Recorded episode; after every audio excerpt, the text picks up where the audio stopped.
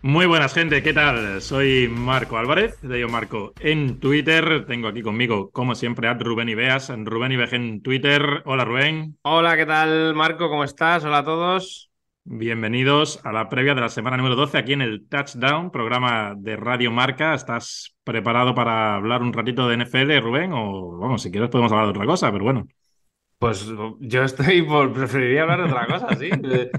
Me gustaría hacer un, programa de otra. me, encantaría que un día la gente le diera play y, estuviésemos hablando, pues, de películas, de, yo qué sé, de la vida. Dejadnos en comentarios de qué queréis que hagamos el programa la semana que viene. Si no queréis que lo hagamos de, de NFL. Lo escuchamos. Y hay, a ver, no, no, esto va a ser así. Si hay 50 comentarios, 75 comentarios diciéndonos otros temas, se habla de otros temas. Muy bien. Se ponga Bran como se ponga. Me da lo mismo. Como hay 75 comentarios pidiendo un análisis de Barbie, se hace. Se hace, no hay problema por eso. Pero claro, luego la gente tampoco nos puede pedir. Esto es como todo. Tú puedes, tú puedes pedir un, pues eso, un, análisis de algo. Y si no tenemos ni idea, diríamos, lo que nos parezca bien. Claro. Eso sí. A eso, a eso tenéis que, darnos un poco de cancha. Estamos un poco compenetrados de gorras, Rubén. Veo que te has puesto. No, es que veo que te has puesto la gorra de los Eagles, subiéndote un poquito al tren y traicionando a tu equipo. Muy bien. Así es. Sin Pensaba que Javier era el único chaquetero de aquí, pero veo que no, que hay más. el número uno de la. Si estás aquí en este lado, tú. Estoy en el otro. En el otro, pues el número uno de la NFC, que es la gorra de Rubén, que alguno piensa que es la gorra del New Team de Oliver y Benji, Rubén. No, mira, Mira lo que tengo aquí. Carry the G, ¿eh?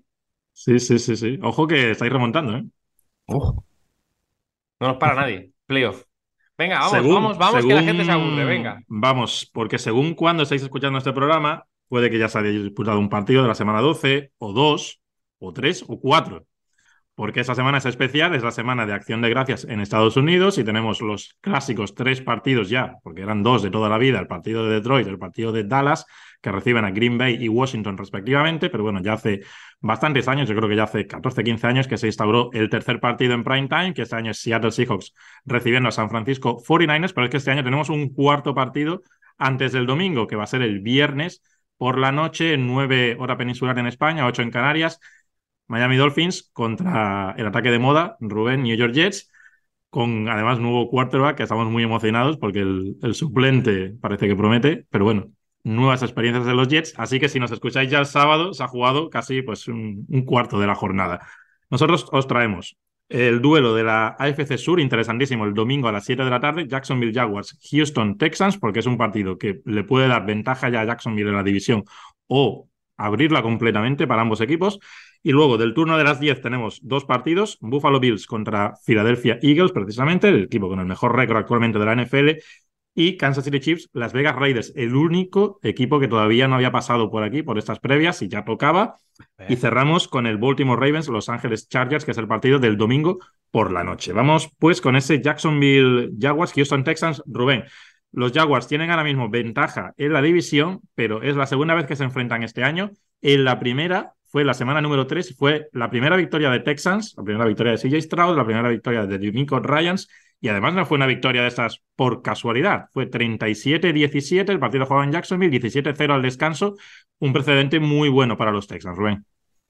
Sí, muy bueno para ellos, ¿no? Ahí es donde empezaron a construir. Ya habían jugado bien las otras dos eh, semanas, recuerdo el partido de Baltimore, ¿no? Que lo pelearon hasta el último cuarto que ahí fue donde Baltimore pues ya se, se, fue en el marcador, pero es verdad que habían dejado buenas sensaciones y lo refrendaron, ¿no? Y ahora pues ahora mismo Houston es un equipo, un equipo muy duro, las cosas como son, es un equipo joven, un, equipo quizás falto de experiencia, pero con, mucha, con mucho talento y sobre todo muy bien dirigido en ambos lados del campo, que creo que al final los jugadores evidentemente tienen mucho talento, pero la, la, clave de Houston es que tanto en el, en el lado de, de, la defensa con Demeco Ryans como en el lado de ataque con Bobby Slowick están haciendo las cosas muy bien, es un equipo muy bien entrenado y a mí me llama la atención, y de eso hablo, ¿no? En el plan de juego de, que veréis el, viernes, me imagino, de, la previa, en el front seven, ¿no? En cómo es capaz de Meco Ryans de mover piezas, de jugar con stands para, favorecer unos contra unos de la línea defensiva, para meter a, a Blake Cashman, para. Ya no está Denzel Perryman, ¿no? Porque está sancionado, pero pero es verdad que con Denzel Perryman también tenían ahí eh, su, su, jugador importante para el blitz. Me gusta mucho, me gusta mucho lo que están haciendo y me imagino que van a intentar buscar hacer daño a la línea ofensiva de esa manera, ¿no? Con múltiples stands, cambiando asignaciones de gap para poder encontrar o para liberar tanto a, Will Anderson como Malik Collins o un Sheldon Rankins que los, claro, al verlo con más, con más detenimiento, ¿no? A ponerle la lupa, me está encantando. Está jugando a un nivel brutal, Rankins, en el interior de la línea defensiva. Sí, es uno de esos veteranos que va cambiando de equipo y que por eso le perdemos un poco la pista o tenemos la sensación de que cambia de equipo, pues porque no tiene nivel. Pero bueno, yo creo que también en los agentes habría que hablar un poco. Hay jugadores que tienen buenos agentes y otros que quizás no tanto, y es un poco extraño, ¿no? Que Sheldon Rankins haya vivido tanto de contratos de un año. Trevor Lawrence, en principio, un poco más recuperado de esa lesión de rodilla, porque este es otro tema, ¿no? No se le perdona a nadie casi un partido malo, Rubén. Es que Trevor Lawrence no se ha perdido ningún partido, pero estaba jugando lesionado y eso afecta al rendimiento. Y no es ninguna excusa, pero es una realidad, ¿no? Y en el último partido hace 17 yardas de carrera, sobre todo anota dos touchdowns. O sea que va, parece que cogiendo más confianza en ese aspecto que le había un poco ralentizado, ¿no? En las anteriores semanas. Y tendremos en la defensa de Texans al novato. Ah, novato, no, ya es segundo año, Rubén. Sí. A ver. Sí, sí, a sí ver. ya segundo año. Derek Stingley. Ah, Derek Stingley en uh, Houston, sí. Sí, que ya, ya está volviendo a jugar, que lo habíamos tenido fuera algunas semanas y bueno, es un jugador que espera muchísimo, sí, desde hace del draft del año pasado con Sos yo, fue el yo 3 sí, y yo esperaba 4. mucho. Yo sí esperaba mucho de Derek Stingley y es verdad que la lesión, bueno, pues no, no le da esa regularidad. Tampoco había brillado tanto como yo esperaba, pero yo espero que con Demeco Ryan sí que, sí que dé ese paso al frente. Sí, y luego en el otro lado del balón, los Texans llevan dos o tres semanas jugando sin su running back uno, sin Damian Pierce. No sé si va a estar recuperado, también es tobillo, lo que tiene en este caso el running back. Y bueno, llevan ya un par de semanas, parece que va a jugar, luego no juega. No lo está haciendo mal Devin Singletary en su lugar. De hecho, en la temporada ya lleva más yardas él, 471 que Damian Pierce, que lleva 327, ya lo hablamos aquí alguna vez, que no, no corrían con la efectividad del año pasado con Damian Pierce. Pero lo que emociona un poco, Rubén, o lo que es la novedad, es el cuerpo de receptores de esos Texans, porque son casi 3.000 yardas de CJ Stroud, pero están muy bien repartidas, porque tienes 696 Nico Collins, 659 Tank Dell, que es el que está creando un poco sensación en las últimas semanas y del que quiero que, que hables un poco a la gente. Y luego está Dalton Schultz, está Robert Woods, Noah Brown, que tiene estadísticas brutales, lo que pasa es que solo ha jugado cinco partidos, el ex de Dallas, igual que Schultz, así que yo creo que es también un, un motivo de valor para CJ Stroud el hecho de que no se esté enfocando en un, en un jugador en concreto. Sí, y lo que aparece Robert Woods de, vez- de vez en cuando también, ¿no? Porque también es otro jugador que, que además yo creo que tiene que estar ayudando mucho a lo que son los intangibles, ¿no? A- con esa experiencia a chicos tan jóvenes, yo creo que la, la aportación de Robert Woods no se va a medir tanto en los números, sino en lo que vaya a aportar en el, en el vestuario. Y sí, Tandel, al final, es ese, es ese receptor que tenemos mucho ahora, ¿no? Que es, no es grande, no es eh, el clásico wide receiver 1 que hemos visto desde, sobre todo hace 10, 15 años, ¿no? Que veíamos el wide receiver poderoso en el exterior y demás. Es, es, algo más pequeñito, juega desde el slot, pero puede jugar abierto y sobre todo tiene una capacidad para en el medio de la ruta jugar los cortes brutales. Es, los dobles movimientos son, son marca de la casa, son donde saca donde, donde genera la separación. Además, Slowey lo mueve muy bien eh, con, junto con otro, con alguna otra ruta para acompañar, ¿no? Para eh, o congelar al safety o atacar la espalda de los linebackers y demás. Y él tiene muy buena química con, con Stroud. Al final, eso es, eso es casi tan importante como el resto, ¿no? Pero él técnicamente es muy bueno, en ruta es fantástico y luego algo que para no ser tan grande es capaz de atacar muy bien el balón en el punto más alto. Y el otro día vimos una, una recepción sensacional por localizar el balón, por ajustar su cuerpo al, lanzamiento y por, por, atacarlo muy bien en, el punto más alto. Entonces, podemos hablar de un receptor de esa, de esa eh, hornada, ¿no? De, de, Justin Jefferson, del propio Jordan Addison, el, el, rookie de este año también, jugadores Stephon Diggs, ese tipo de jugadores que ahora mismo los coordinadores ofensivos saben muy bien mover por todo el campo y generar mucha ventaja. Sí, mide un metro setenta y ocho y pesa solo 74 kilos, que es muy ligero para la NFL. Nathaniel Dell, que es su verdadero nombre. Rubén, no sé Se si la ha cambiado. la historia. Mm, no, mm, Tank es, es, lo que te iba a contar, es el apodo. Tank, mm, como... ¿What? ¿Cómo? no, es que me estaba entrando una llamada. Ah. Es que no sé dónde colgar, porque no sé si le voy a colgar. No cuelgues, porque sigues hablando, así que. Vale, vale. Eh, Tank, Rubén, que es como tanque, porque de pequeño tenía la cabeza muy grande. Y por eso le pusieron Tank y se ha quedado con él. Así que, es un poco como cabezón aquí en España. Pues ese es el apodo de, de Nathaniel Hackett, que creció, parece más la cabeza que, el resto del cuerpo, porque ya. Nathaniel Deck. Nathaniel Dell. Dell. Tank Dell. Nathaniel Hackett, has dicho. Estás, estás muy centrado. He dicho Nathaniel Hackett. Estás muy centrado en los Jets y no me, no me, está, no me está gustando, ¿eh? Porque me estoy, viendo, me, estoy viendo lo peor. Es que los Jets este año, pesadillas, Rubén. Pues eso, Nathaniel Tank Dell. Eh, vamos con los picks, Rubén, que estamos un poco en plena marejada hoy. Eh, la semana pasada acertaste 3 de 4 porque te llevaste el duelo revancha de la Super Bowl, apostaste por Eagles y remontaron en esa segunda mitad. Así que ahora mismo marchas con 21-19. Los fans hicieron 2-2, igual que yo. Están 25-15, 4 arriba y yo estoy justo en medio de los fans y de ti. 23-17, 2 arriba respecto a ti, 2 abajo respecto a los fans. Jacksonville, Houston. Rubén, ¿quién gana? Jaguars. Venga, pues yo aquí voy a pasar por Texans. Creo que es un partido en el que hay que cubrir resultado. Pasamos al segundo de los encuentros de esta previa de la semana número 12, que quizás por la calidad al inicio de año de los equipos y por lo que se ha visto de uno de ellos sobre todo, es el mejor duelo de la semana, que es el Buffalo Bills, Philadelphia Eagles. Los Bills vienen de una victoria contra los New York Jets buena, pero claro, los Jets tampoco son la mejor vara de medir ahora mismo, sobre todo por lo que ofrecen en ataque. Sí que es cierto que el otro día en el primer partido con Joe Brady como coordinador ofensivo, se vieron algunas cosas interesantes como la mayor implicación ya venía ¿no? de las anteriores semanas, pero parece que Khalil Shakir está cada vez entrando más en juego y sobre todo ese big play que consiguió en el partido me parece muy importante porque era lo que más estaba adoleciendo esa ofensiva de Bills, que te ponía fácil 24, 25 puntos al descanso y que este año le estaba costando, que estaba llegando a los últimos cuartos con 14, 15 puntos porque no creaban esos big plays.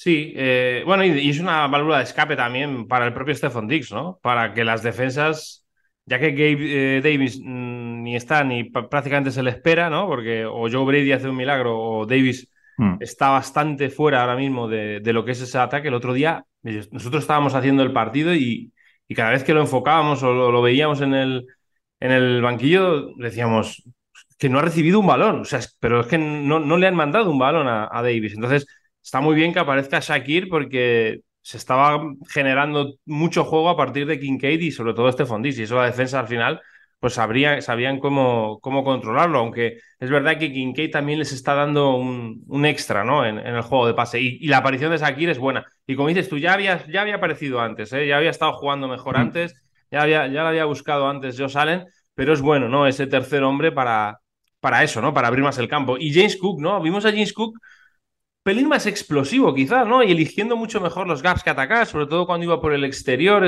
presionando tanto a la línea por dentro y atacar por el exterior, lo vimos más y creo que, con Joe Brady va a ir a más.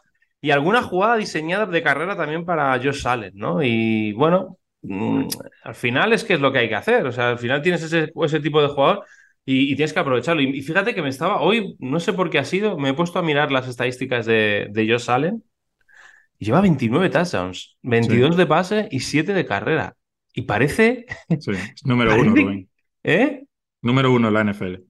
Es que parece que, que, sea, que lleva 10, 10 touchdowns y, 35 intercepciones. Es alucinante cuando, cuando se coge un relato, ¿no? Y, y, se estruja para llevarlo a tu, a, tu argumento.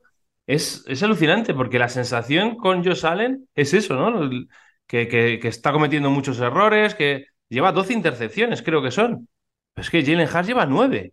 O sea, mm, tampoco me parece que sea tan. Y, muchas de ellas hemos visto que han sido por, por por problemas del receptor y demás. Entonces, pues, pues me, asombra, ¿no? Me, me, asombra porque, porque si está jugando, o si dicen que está jugando mal y está así, imagínate como Joe Brady sea capaz de darle, de darle algo más, ¿no? Me gustaron el otro día los Bills, Marco. Me, me, cambió totalmente la perspectiva que yo tenía de ellos. Es verdad que los Jets están como están y un equipo que no te anota, pues al final tú juegas mucho mejor, más cómodo.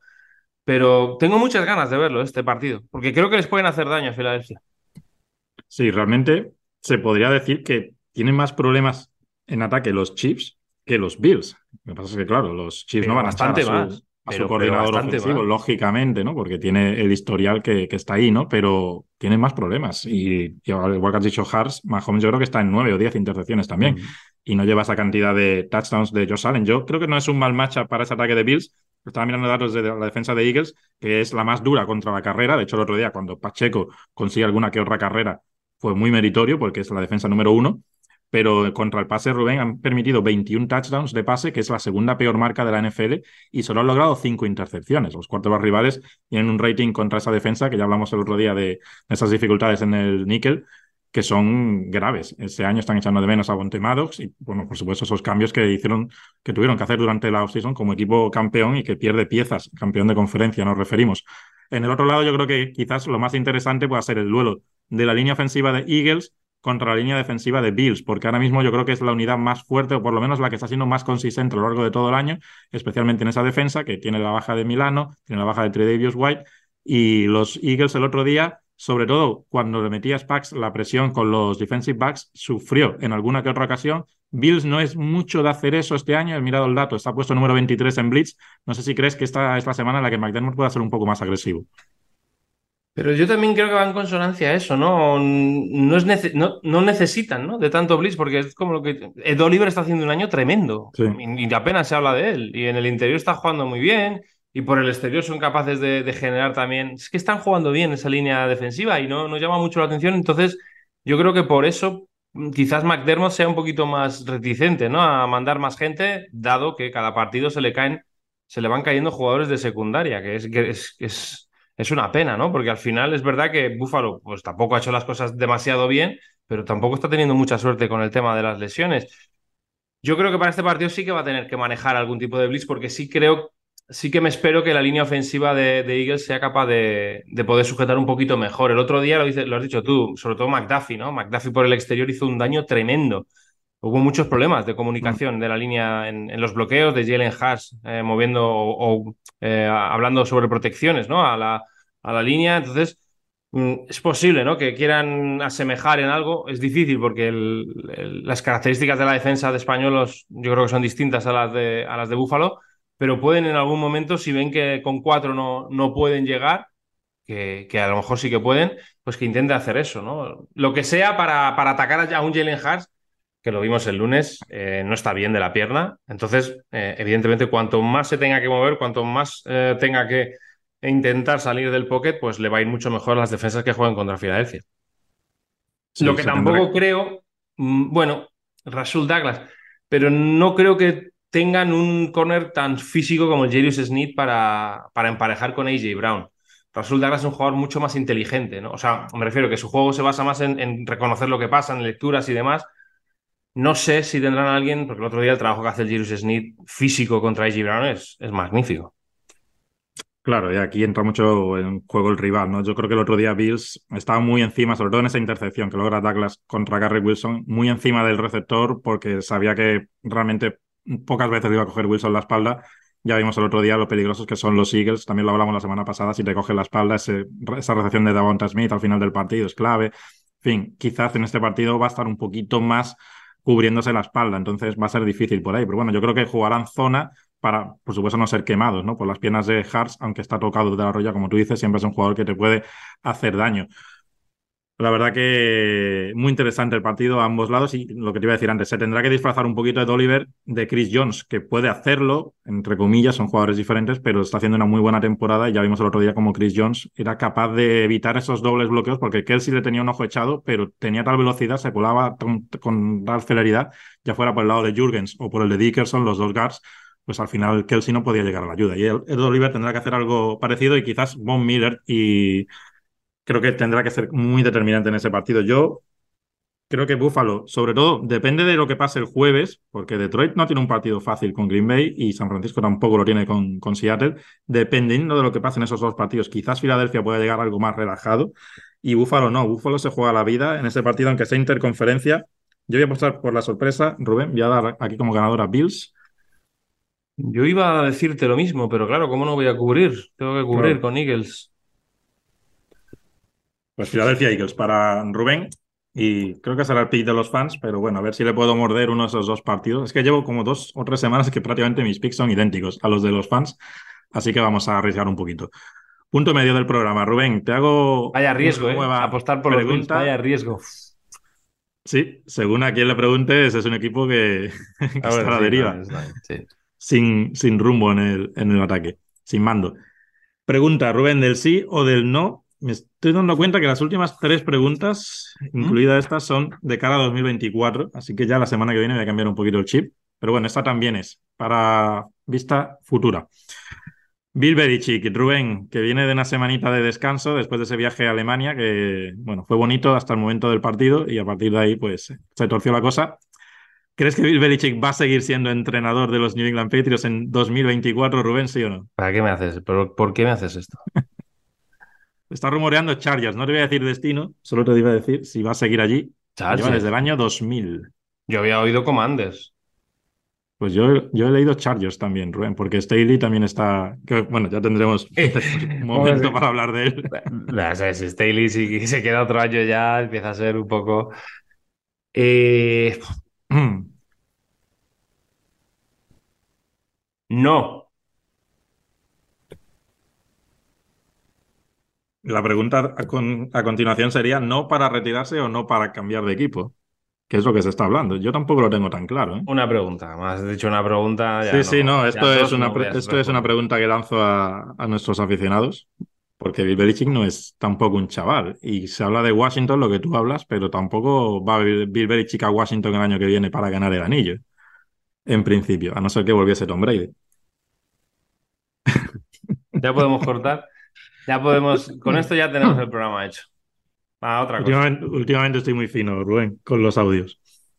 Vamos con el tercero de los partidos. Nos mantenemos en la ventana de las 10 de la noche, 10 y 25, Kansas City Chiefs, Las Vegas Raiders, lo hablaba antes, es el único equipo que no habíamos tenido en la previa, así que merecía la pena traerlos en un duelo clásico divisional contra los Chiefs, porque además nos han enfrentado este año. Entonces, hombre, todos creemos ¿no? que Chiefs se va a llevar la división, pero este es el partido, entre comillas, clave, porque claro, perder este partido, que yo creo que tampoco se les puede dar ya como ganadores, viendo los resultados que han cosechado recientemente, pierden este partido y se les complica un poco el tema, porque Raiders se quedaría partido y medio, los Broncos vamos a ver qué pasa con ellos en, los siguientes resultados.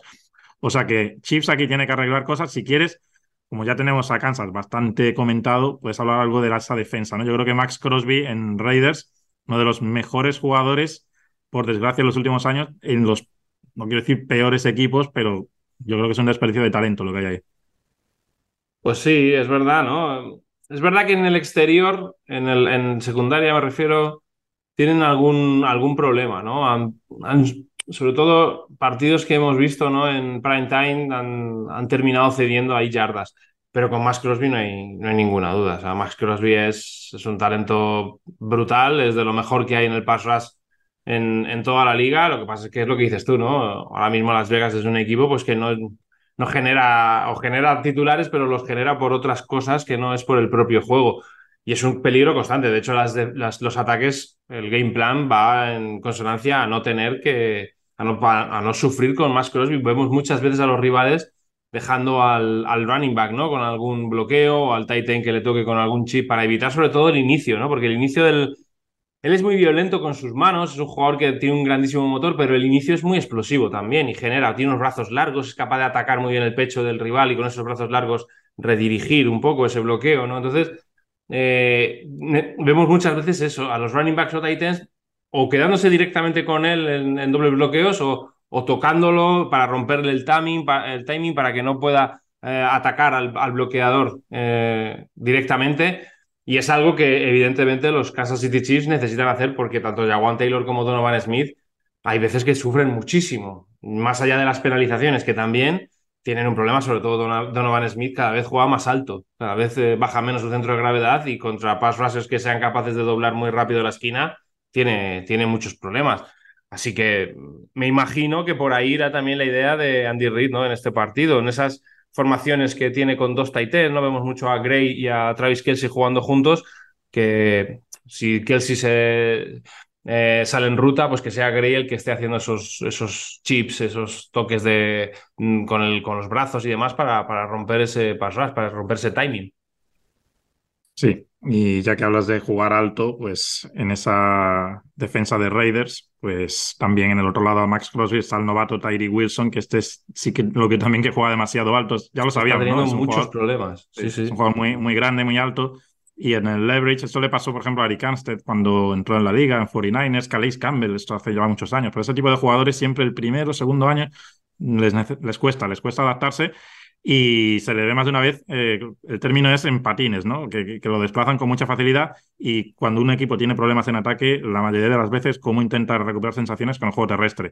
Y el otro día Chiefs lo hizo en algunas fases del partido con, con Pacheco, incluso con Edward Siller, y yo creo que Andy Reid va a tirar por ahí porque creo que Rubén, yo creo que estarás de acuerdo en que es cierto que hay muchos problemas a la hora de atrapar el balón en los Chiefs, muchos drops, pero el ataque tiene problemas más allá de eso. No es que estén perdiendo o estén teniendo esos resultados, sobre todo las segundas mitades. Tú dabas el dato del otro día, no recuerdo la fuente original, pero tú la marcaste.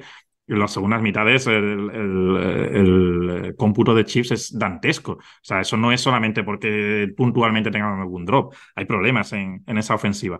Y de momento Andy Reid no está dando con la tecla. Yo creo que este es un partido en el que otra vez vamos a ver a los corredores de chips llevando un buen, una buena parte del peso del ataque. Y luego, en el otro lado, bueno, desde que Antonio Pierce es el head coach de los Raiders, que ya sabéis que a McDaniels le cortaron la cabeza recientemente en términos futbolísticos.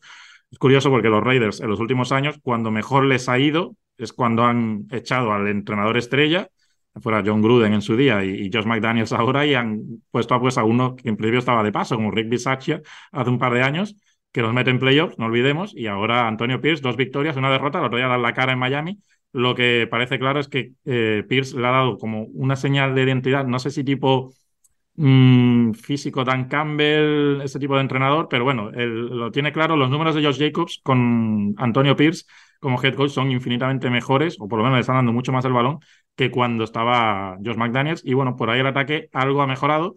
Con el novato Aidan O'Connell ahora sí a los mandos, nos quitamos ya el, el asunto Garópolo, que es otro que arrastramos como el del ataque de Jets de hace muchos años ya, Rubén.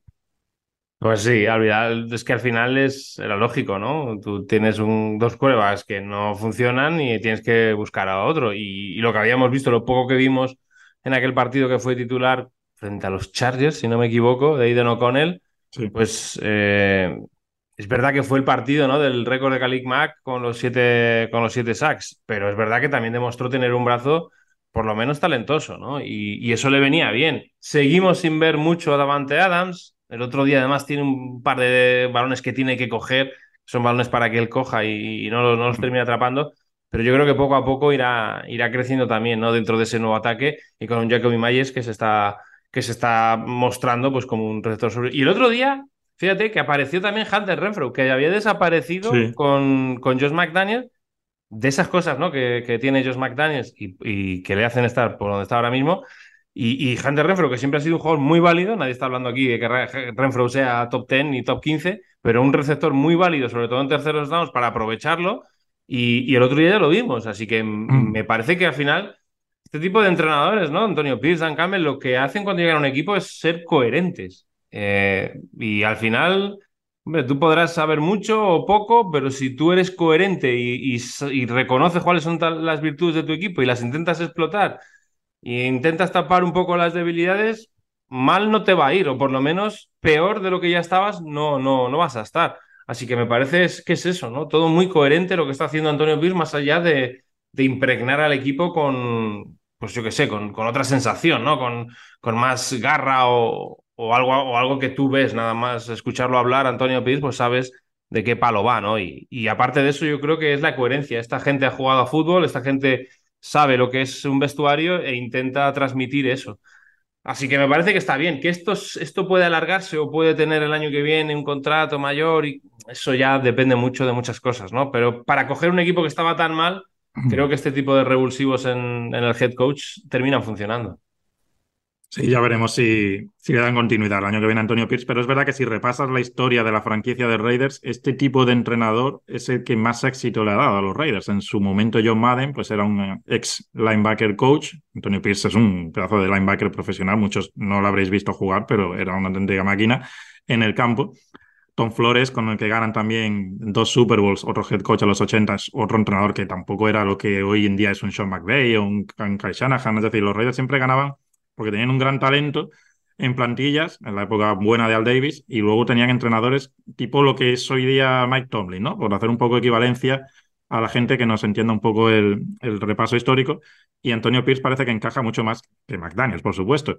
Estaría bien que Bel Belichick se fuera, como tú dices, Rubén, lo fichara a Patriots como head coach y renunciara como Colts. que no, no, recuerdo si fue al día siguiente o a las dos semanas, ¿no? Pues, pero no lo, no lo hicieron oficial, ¿no? ¿Fue no, llegó, no, llegó, a hacer rueda de prensa. Yo es que no me acuerdo. Yo, diría que no. Yo diría que, yo, diría que, se, que, mm. salió. O sea, porque todo el mundo dijo que iba a firmar, pero. Estaría Patriots vivo en playoffs, ¿no? Todavía, a lo mejor. No me, es que no me acuerdo. y por eso no se podía hacer oficial. Yo creo que oficial, oficial no es. O sea, que él saliera con, con la camiseta de los Colts. yo creo que no. Claro, porque él, él fue el previo o sea, Fran, Fran Reich fue su reemplazo, ¿no? Digamos. Ya estamos hablando de memoria, son tantos años que a lo mejor estamos diciendo una barbaridad. No, no, sí, sí, creo que fue Fran Entonces, estamos hablando de 2017. O sea, estamos hablando de playoffs de 2016, que es el año que ganan la Super Bowl. No, es más tarde. ¿Es más tarde que eso? Es más tarde, es más tarde. sí, porque creo que fue el año que eligen a. Fue en 2000, en 2000. Fue el año que eligen a Mac Jones. Sí, fue ese año. Se va Brady, creo recordar que sí, se va Brady. Entonces, aquel año New England cae en Wildcards. Porque cae contra Tennessee. Es el último partido de Brady en, en Foxborough con la camiseta de Patriots. ya no me, falla la, memoria, pero. Bueno, no nos desviemos, Rubén, que estaría bien que también renunciase.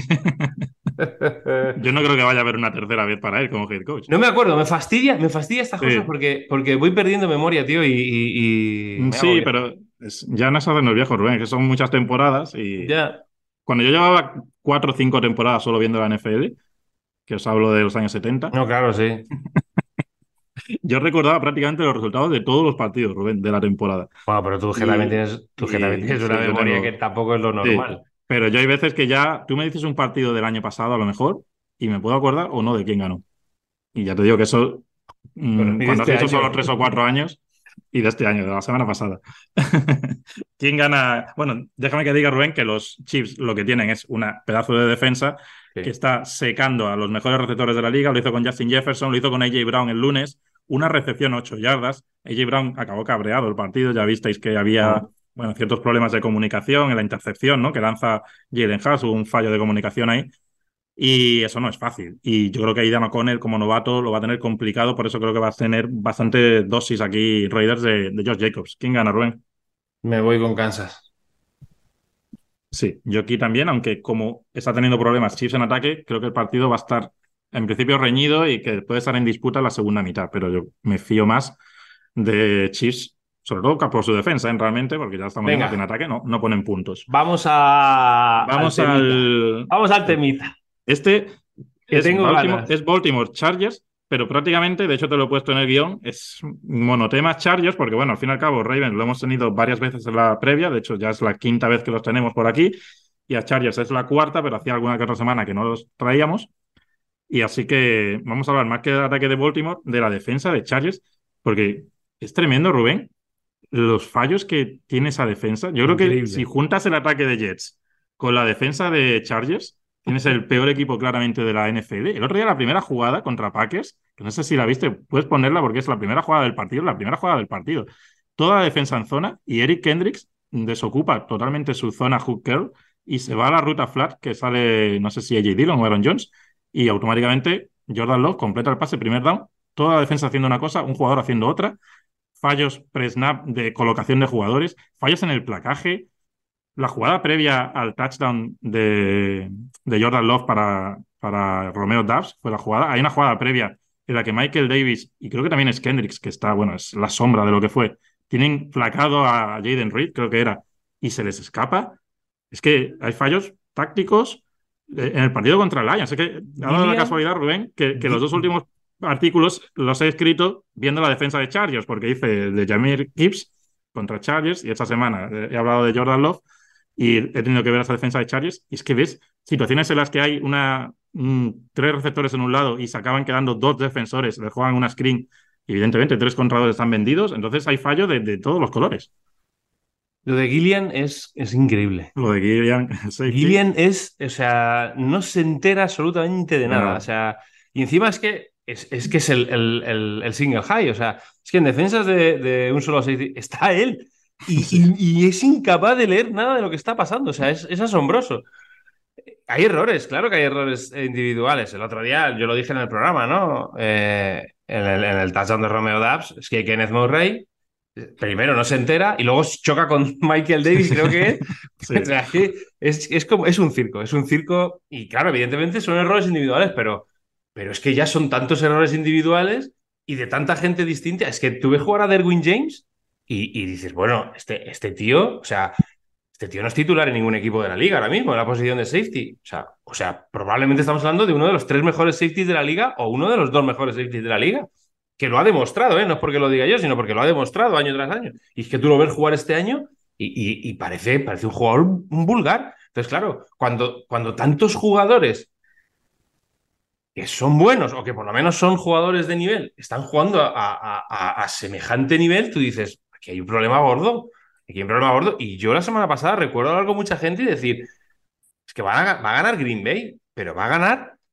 Y, yo pensaba que iban a ganar más fácil ¿eh? de lo que terminaron ganando. claro, en el otro lado está Justin Herbert, que es, que es tremendo. Pero, pero yo es que es una defensa que sin, que sin sufrir mucho les anotas 25, pero, pero sin, sin sufrir mucho. ¿eh? Entonces, claro, cuando el ataque se ve que tiene que anotar en cada, en cada drive, pues, pues los, errores van a llegar. Y eso que el otro día, hombre, todo el mundo se ha quedado con el de Quinton Johnston porque es criminal. Pero es que un jugador de la talla de Keenan Allen tiene dos drops que también, eh, uno de ellos sobre todo en la Enson, que dices, madre mía, o el, o el fumble de Eckler, es que, es que está todo mal en ese equipo. Y yo no me creo que, que tantos jugadores tan buenos se jueguen a ese nivel, pues porque sí, o sea, ahí, ahí hay un problema de, de, de coacheo, ¿no? Entonces, creo que está bastante claro quién, quién es el que no está rindiendo a, su nivel o quién es el que no está haciendo su trabajo. Y es algo que los Chargers les está pesando mucho. Y yo, en circunstancias normales, vería posible una victoria de Chargers, pero claro, o sea, Baltimore, pues es que les puede pasar por encima. Les puede pasar por encima, me refiero en, en ataque-defensa. Luego ya en la defensa tienes tanto talento en el ataque con Justin Herbert en la cabeza que, te pueden igualar un poco el partido, te lo pueden competir, como fue el día de Lions, ¿no? Pero claro, es que el ataque, el ataque de Baltimore, aún sin Mark Andrews, puede hacer un destrozo. Sí, a ver si está más integrado Sayer Likely, que el año pasado como novato dejó muy buenas sensaciones, pero este año ha estado un poquito más desaparecido y bueno, ya después del partido del jueves... Pero también tienen, también tienen más, ¿no? El año pasado no tenían tanto. Sí, el año pasado eran básicamente, era un equipo que con Patrick Ricard jugando un montón de snaps, casi como un línea ofensivo extra, y, y Andrews y Likely jugaban casi con un wide receiver únicamente. Pues imagino, como te decía, que 10 días después ¿no? de ese último partido de Ravens, sabiendo que va a jugar él, no solo este partido, sino todo lo que queda de regular season y probablemente playoffs, pues estará un poco más integrado en, en, esa ofensiva y es que les puede hacer mucho daño. Y es que cualquiera que haya empezado a ver la NFL este año, es lo que tú dices, pensará que los Chargers tienen malos jugadores pero ya has hablado de Derwin James y Michael Davis le hemos visto jugar bien. Es un corner que no es una superestrella, pero no es un mal corner. Y en, esos últimos partidos es que está dando una sensación nefasta. Y a Logic Gilman es lo que tú comentas. O sea, te da la misma seguridad que dejar todo tu dinero en la puerta de tu casa. O sea, es, exactamente. Es que JC Jackson, o sea, a JC Jackson se lo cargaron. Pero claro, porque Drew Tranquil está jugando muy bien en Chips no valía en esa defensa, que eso ya lo hemos hablado. Kissir White, que bueno, ahora se ha lesionado, hizo un temporadón el año pasado en Eagles, no lo estaba haciendo mal en Cardinals, tampoco le servía. Están ahora con Eric Kendricks, que el hombre, pues Eric Kendricks, bueno, pues como Anthony Barr, ¿no? Ya es un jugador pues, que no, está a nivel. Seattle. No es un Seattle hasta, la sí, Sí, lo hemos hablado más de una vez. Vamos, el año pasado hizo un añazo y este año estaba jugando muy bien también. Son penúltimos, en, penúltimos en yardas, son la peor defensa contra el pase. El otro día hasta Steady presumía de que están defendiendo bien la carrera. Claro, es que cuando no hay necesidad de, no hay necesidad de correr. De hecho, el otro día Green Bay no corre prácticamente nada. Pero mueven la pelota a placer con el, con el pase. Y tampoco, sabiendo el calendario, tampoco se han medido los Chargers este año a las ofensivas más élite, ¿eh? porque las dos únicas super ofensivas que han jugado han sido Miami y Detroit, y descascan lo que ya vimos que les cascaron. Pero es que, es que Tennessee les mete 27, Rubén. Luego han tenido, entre comillas, la fortuna de jugar contra Raiders, el partido que tú decías, con Aidan O'Connell. Han jugado contra Bears, con Tyson Ballen. Han jugado contra Jets, con Zach Wilson. O sea, que le metes estadísticas contra otros rivales, como a lo mejor es Baltimore Ravens el domingo por la noche, y vamos a ver qué pasa. Y ya tú lo has dicho, en el otro lado, yo creo que tampoco hay mucho más ya que, comentar. Yo creo que Austin Eckler, es otro, ¿no? Lo hablamos, que hay lesiones, pero los jugadores siguen. El otro día hay una jugada en la que él se escapa por el lado izquierdo de la defensa de Green Bay y ese jugador no está bien, porque a Austin Eckler no lo coges con esa facilidad como le cogen por la espalda y se le ve en la carrera que no está bien. Y lo último que quería decir es que me da rabia porque muchos de los que critican las quarterback wins, Rubén, son los que ahora le dan palos a Herbert porque el récord del equipo es 4-6. Y es la misma historia que había con Matthew Stafford. ¿Recuerdas aquella historia que había que no le ganaba un equipo con récord ganador? Pues al final acabó siendo clave en un equipo que ganó la Super Bowl. Y yo creo que Justin Herbert, es que me da igual si está entre Allen, Mahomes, Barrow, eh, Tua. son discusiones un poco, bueno, pues para, para echar el rato. ¿Tú ves jugar el otro día a Herbert? Es un talentazo. ¿Tú ves jugar es un talentazo, es un muy buen quarterback. Pero es que lo ves jugar contra Green Bay Sí, sí. pero espectacular. todo, lo que tenía que hacer lo hizo. Pero espectacular. O sea, el partido que hace el otro día Herbert es. Manda unos misiles, pero, Y en la jugada clave. En la jugada clave le pone un balón a un receptor de primera ronda para que anote un touchdown. O sea, es así, es que es así. Y luego dicen, no, es que tiene, es que la gente, es que siempre estábamos poniendo excusas. No, no, no es poner excusas, es ver los partidos. Es así. Y ha jugado mal, ¿eh? Este año con Jets jugó mal. Jugó muy mal ese partido. Yo, yo, lo comenté yo ese partido y lo dije en la retransmisión. Hoy eh, está jugando mal. Y no recuerdo qué otro partido fue. No sé si fue el de Raiders también, que tampoco jugó, bien. Recordemos que está también con una lesión en, claro, la mano lanzadora. Si, ¿eh? si, cuando no se juega bien, lo normal, claro, no todos lo hacen, pero lo normal es decir, oye, pues hoy no ha estado bien. Pero cuando está bien y el equipo pierde, es que, eh, oye, que este chico ha hecho todo lo que ha podido por ganar y es que no le han ayudado como lo de Mahomes. No, es que Mahomes, es que, es que Mahomes ahora mismo está lanzando balones para ganar los partidos, que luego puede estar jugando mejor o peor de lo que estamos acostumbrados, vale, pero está lanzando balones para ganar partidos y no se los están cogiendo. Pues poco más podemos hacer ahí también, ¿no? Al final, pues oye, las cosas son así. Y esta liga es así. Esta liga no, no te perdona, no te perdona errores. Pero bueno. Sí, porque Chiefs realmente van 7-3 y es verdad, como hemos hablado, que los problemas no son solo los drops, pero es verdad que por esos drops han perdido dos partidos, que el de Detroit y el de Eagles. O sea, que podrían ir 9-1, pero porque tienen una defensa que, volvemos a, decirlo, que es top 3 de la NFL ahora mismo.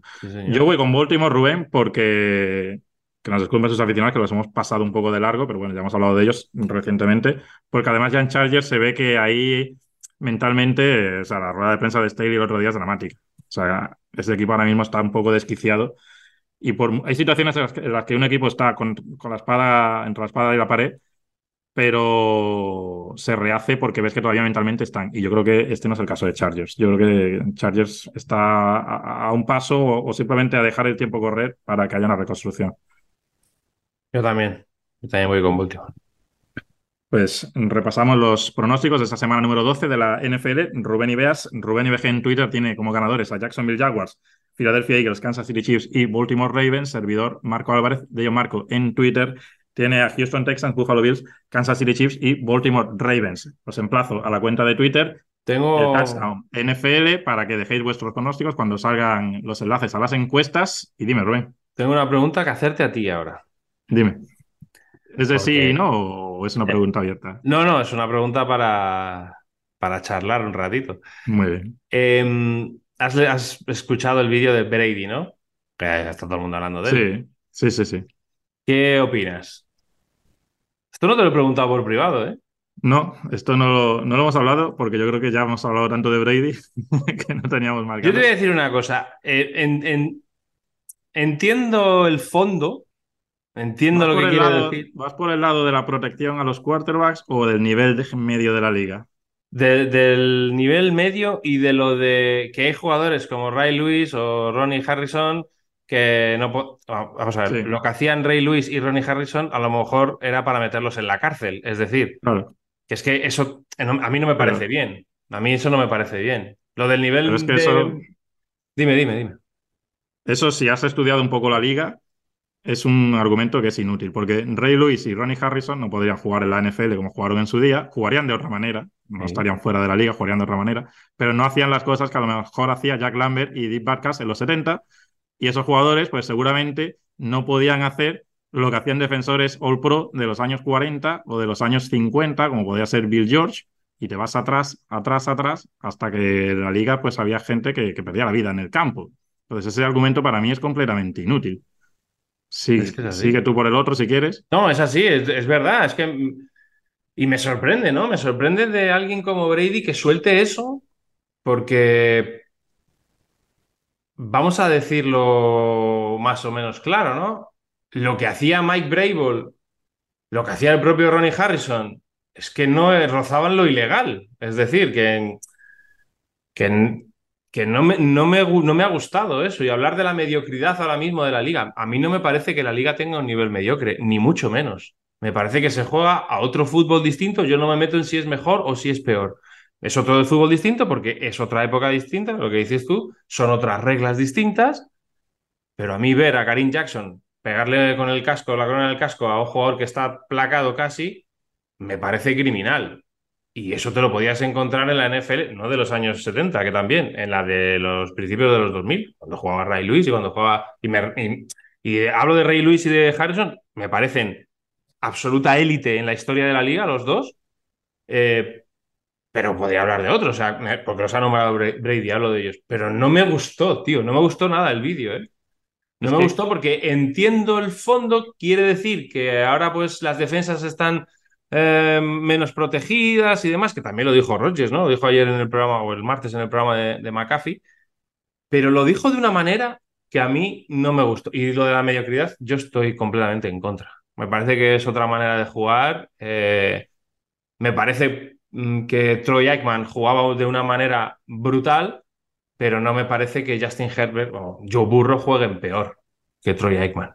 Entonces, claro, no me gustó, tío, no me gustó, no me gustó, no me gustaron las declaraciones. Y en, intentando entender lo que quería decir, ojo, ¿eh? porque creo que, que, que, por ahí van los tiros, pero no sé, no me, no me gustó. que me, quería preguntar, pero para ver qué opinión Yo Claro, es que otro punto para hacer esos comentarios, esos comentarios son a veces llevan el problema de que los vas haciendo al día, al día a día, con el recuerdo que tú tienes en tu cabeza de cuando tú jugaste, pero realmente no se puede hacer así. Tienes que volver a ver partidos, porque yo de vez en cuando, tú sabes que a mí me gusta mucho la historia de la liga, tú coges un partido de hace 12, 13 años, Rubén, 2010, 2011, simplemente ver los, uniformes de los jugadores, mm.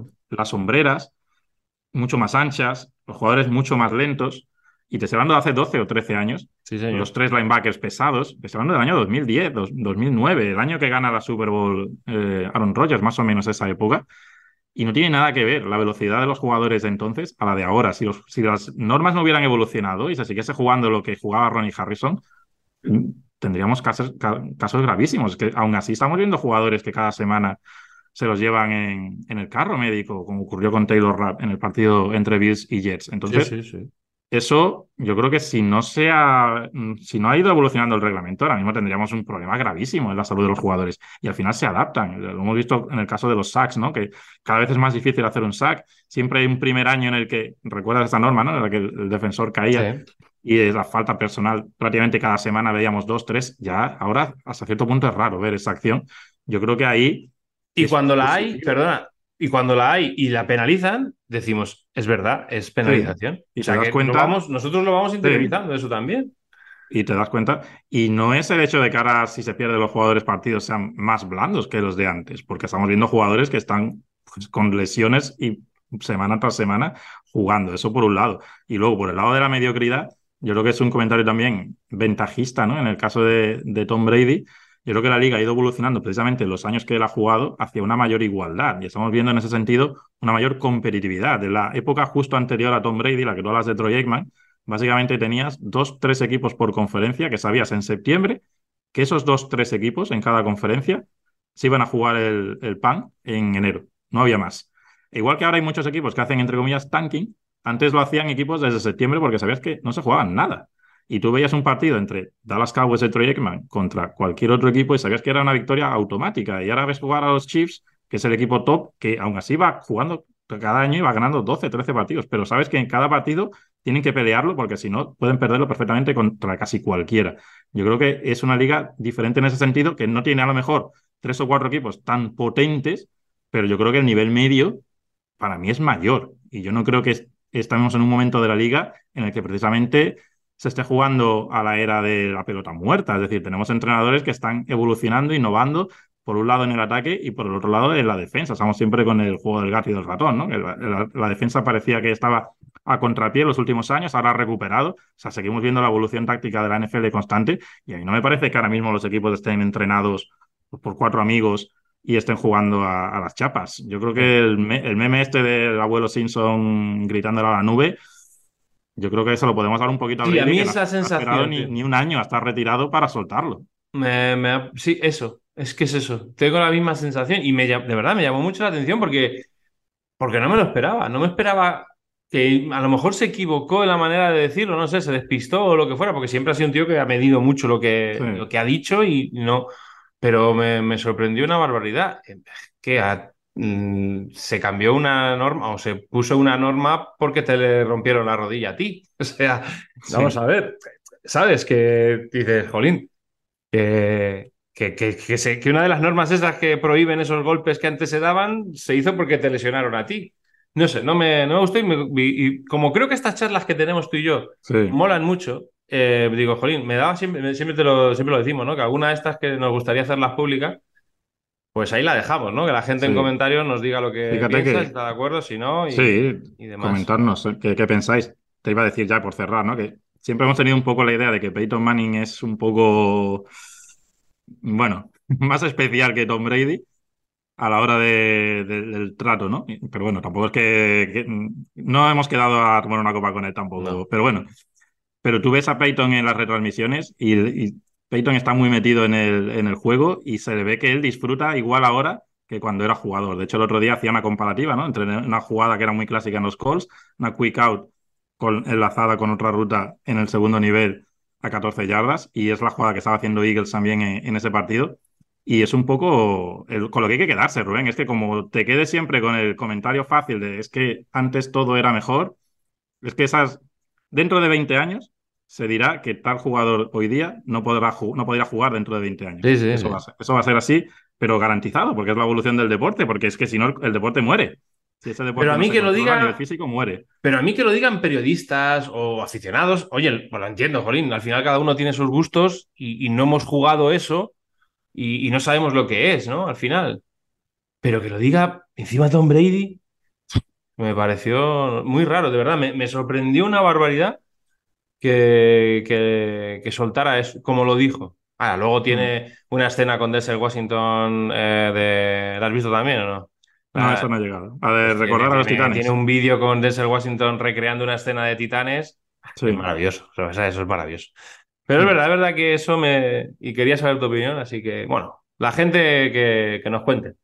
Ya está, tío, esto es lo que te quería decir. Al final te he tenido aquí un ratito más, ¿eh? No, no pasa nada. Es que a la NFL se le dan muchos palos, pero a mí no me quites la NFL, Rubén. Hombre, está clarísimo. Eso está claro, vamos. Pues Rubén, muchísimas gracias como siempre. Ya sabéis que a Rubén también le tenéis por ahí en Mundo NFL, ¿no? Que estás en muchas cosas, ¿no? Implicado en la cuenta de Twitter, con vídeos a lo largo de la semana, con su artículo, por supuesto, con ese podcast que hace con ciertos jugadores de fútbol. En fin, cositas que hace nuestro amigo Rubén y sin fallar al touchdown del post de la jornada. ¿eh? Me alegro que recalques eso. Me, alegra que eso lo, dejemos claro, que aquí hay dos personas. Sí. Que no Javi, el, Javi el subdirector Javi, Tres si contamos contigo, pero claro, tú solo tienes que coger el teléfono, grabarte y grabar un podcast tú solo y mandarlo. Así que... Además, yo me grabo justo cuando acaban los partidos del domingo. Por eso, si alguna vez nunca escucháis que hablo del Sunday Night, es porque yo ya no mm, puedo grabar por la mañana el lunes y cuando vosotros grabáis, pues, pues no da tiempo, así que bueno. Rubén, que te veo la semana que viene. Adiós. Ahora hemos terminado, chicos, chicas. Continuaremos con más NFL por aquí en el Touchdown.